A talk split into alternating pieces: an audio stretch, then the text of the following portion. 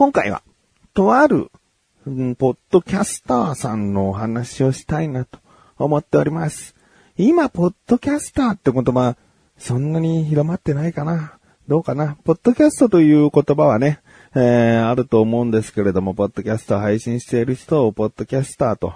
えー僕がこういう音声配信を始めた頃にはですね、ちょうどポッドキャストという言葉が流行り出すかなどうかなという時期でして、僕が始めたのが2006年だったので、まあちょうどその頃に差し掛かっていたんですね。えー、でもまあ、ポッドキャストってそんなに馴染みがないし、えーポッドキャスターやってますって言ったとしてもですね、なんかあんまり浸透しないんじゃないかなと思って、僕はまあ、ネットラジオという言葉を使ってみたり、えーさっきみたいに音声配信者、音声配信という言葉を言ってみたりね。えーまあまあ、そういった時代がね、あの頃にはあったんですけれども。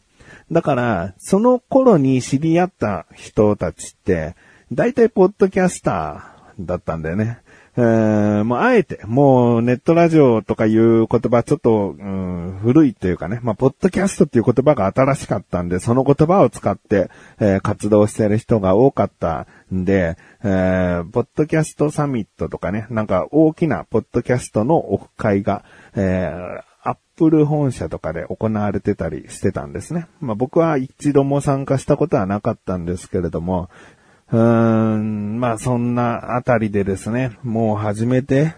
16年ぐらいは経つんですけれども、その時ですら僕ちょっと出遅れてた感があって、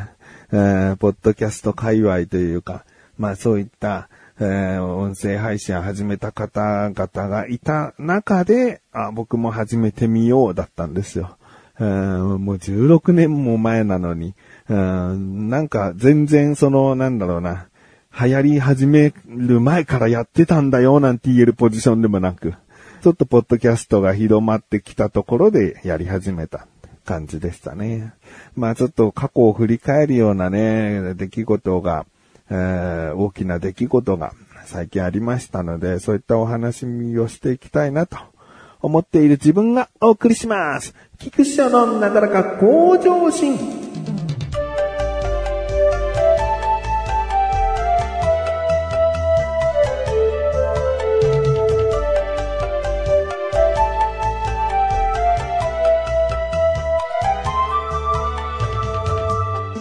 そんな出遅れてしまった僕なんですが、えーそれでも、ポッドキャスターと言われている方々と、うんまあ、多くはないですけれども、そこそこ交流ができたのは、とある方のおかげだと思っております。その方は、えー当時、えー秋田県からオラエヌラジオという番組を発信していたシンバさんという方がいらしたんですね。で、このシンバさんはとてもポッドキャストが大好きで、えー自分でも番組を発信するけれども、聞くことも大好き。その中で僕がやっていた楽しいクトークという、もう初期のブログ形式で始めていた楽しいクトークっていう音声番組をやってたんですけれども、その楽しいクトークを、えーまず見つけていただいて、で、そこからこの番組なだらか向上心やその当時やっていた音声番組をいろいろと聞いてくださっていたんですね。で、そういったやりとりもありつつ、お互いの番組で名前が出てくるような、えー時もあったんですね。まあ、この方がいなかったら、うーんまあ今でもそんなに交流はね、他の番組をやっている方とか交流はしてないんですけれども、もう初っ端からもっと交流の少ない活動だったんじゃないかなと。えーどういった恩があるかと申しますと、先ほども言ったように、すごくメールのやり取りやお互いの番組とかで名前が出てくるような関係になってきた頃に、えーシンバさんが東京に来るということが何回かあったんですね。で、そのたんびに僕とお会いしてくださって、で、一緒に夜お酒を飲んで、えーいろんな話をして、とても楽しい時間を過ごせていたんですよ。うん、で、楽しいクトークから僕らを知っていただいたっていうこともあって、その当時マシュルという、今でいうシバンちゃんなんですけれども、マシュルという男を特に可愛がってくださったというか、うんもう気に入ってくれていて、えもう何かあるとね、もう、マシュルも連れてきなよ、みたいな感じで、マシュルと一緒に飲みに行って、3人で飲んだ時もあったし、他のポッドキャスターさんがいらっしゃる場で、え一緒にお酒を飲んだりもしましたね。だから、そういった音声配信をした上で、いわゆるオフ会的な、えー感覚でお会いし、誰かにお会いするってことが、シンバさんが初めてだったのかな。で、そのシンバさんは他のポッドキャスト番組もいろんなの聞いているから、あの、で、まあ、いろんな番組にもメールするから、すごくね、こう人脈があったというか、うん、もう人からこう慕われていたんだよね。うん。で、そういった方たちも僕は知ることができたし、え、シンバさんからいろいろなお話を聞くことで、えー、あ、じゃあこの番組聞いてみようとか、この番組メール送ってみようとかで、僕なりに、こう、ちょっと交流が、他との交流が作れるようになったっていう機会も、えー、与えていただいたんですよね。うん。で、後に、そのシンバさんがあまりにもポッドキャスト愛が強いせいか、えー、ポッドキャスト番組を紹介する番組、ご推薦という番組を始められたんですね。で、一緒にムンゾーさんという方、女性の方とシンバさん二人でやられて、えーで、うん、ありがたいことにですね、第1回のご推薦した番組が楽しいクトークだったんですね。これはもう本当になんか嬉しかったですね。第1回でこう取り上げてくださったっていうのもそうですし、後に第30何回かで、えー横断歩道、この番組を配信している親サイトの横断歩道で、なだらか向上心だったり、もうその当時は小田カルチャーを始めていたので、まあ小田カルチャーも紹介してくださいまして。で、まあ楽しいトークもいじっていただいたり、とにかくこう、その番組で僕らの番組を何回か、あの、取り上げてくださったんですね。で、紹介する回ではないのに名前を出していただいたりとか、とにかく、ま、シンバさんには特にですね、可愛がっていただいてたなーっていう感じでした。ちなみに年はですね、僕より10個ちょっと年上の方だったので、えー、なんかね、年上だからって偉そうにするわけでもなく、あくまでもこう、同じポッドキャスト仲間だろうっていう感じで、あーマシルを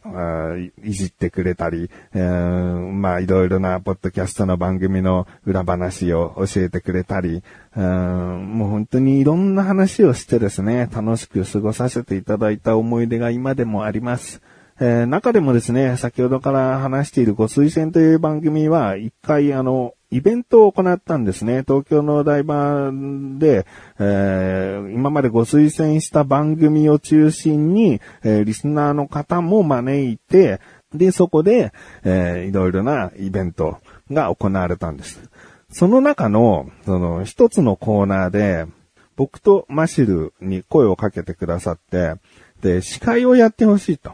えーとある番組をこう取り上げて、その、ステージ上で紹介してほしいから、僕ら二人が司会となって、えーそこを、まあ、盛り上げてくれないかじゃないけど、えーやってくれないかっていう話をシンバさんからいただいて、で、僕その当時、そんな大それたことできるような人間じゃなかったんですね。なんか、司会って人生で何もしたことないし、ちょっと厳しいですねって感じだったんだよね、最初ね。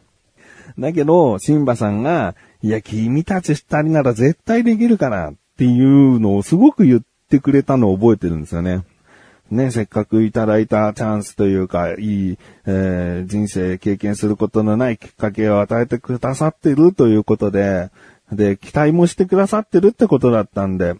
えーそれに応えたいと思ってね、そう引き受けまして、まあまあ、大きな失敗はすることなくね、こなすことができたんですけど、うんそういった大きなイベントの、まあある意味スタッフ側としてね、ちょっと声をかけてくださったっていうのも、すごくいい思い出として残ってますね。えーで、おらいのラジオやご推薦はですね、とある時期で終わってしまったんですね。もう結構終わって、えー時が経っているんですけれども。で、シンバさんの、その、ツイッターのアカウントを、えー見てみると、2014年頃で、その、ツイートやリツイートがもう途切れていて、もうそういったネットでの活動っていうのは、えー、されなくなっていったんですね。で、それにつれというか、まあ、それよりも少し前あたりから僕とシンバさんも特にそういった深い、えー、交流をすることなく、連絡も取り合うことなくですね、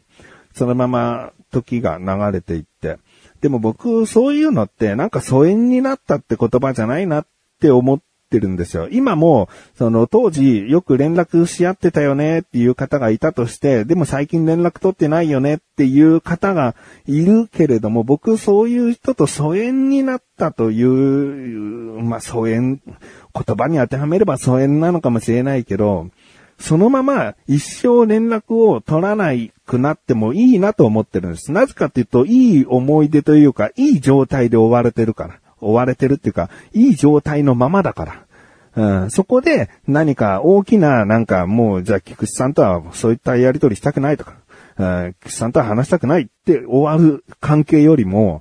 そのまま、お、なんかいい関係だったよね。でもなんかふと連絡取らなくなりましたよね。っていうのが最後まで、えー、あったら、それはそれで、あの方は良かったなとか、あの頃は楽しかったですねっていう今みたいな振り返りが、うん、できるから、僕はそのまま連絡が取れなくなることってそんなに悪いことじゃないと思ってるんですけど、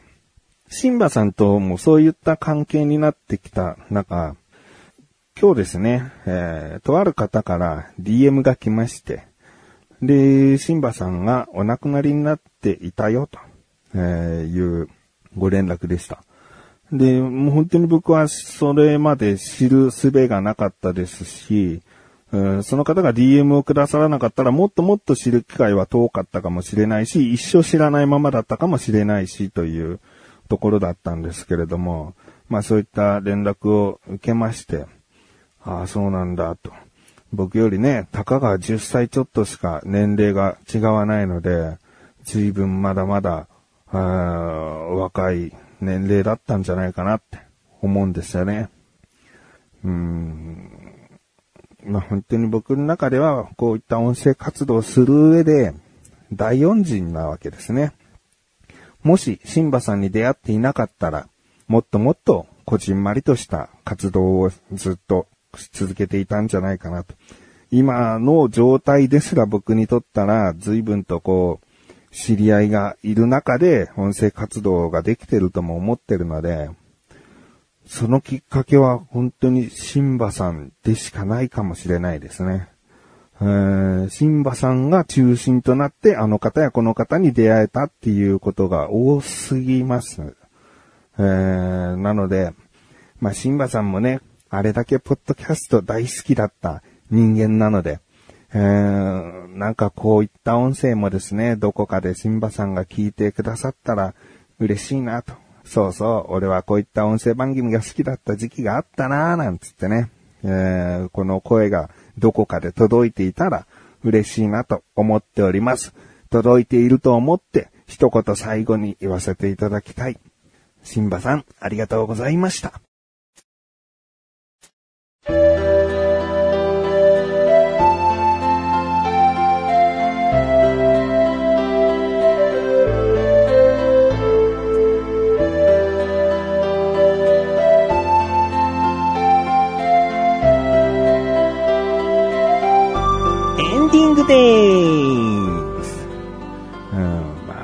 こういった真面目な菊池くんは聞きたくないなってシンバさんには言われるとは思うな。あと、マシュル出せよって、え、言われるかもしれないな。うん、まあ、シンバさんもね、本当にこう、適当なところもありつつ、ちょっとこう繊細な部分もありつつでね、非常に人間味ある優しい言い方でしたね。まあこうやって口に出してね、思い出話するとやっぱり色々と蘇ってきますね。まあそういったことで今回はですね、シンバさんに向けてお話ししました。ということで、今回はこの辺で、なだらかご調子は毎週水曜日更新です。それではまた次回、お相手は菊池翔でした。メガネたまにでもあるよ。お疲れ様です。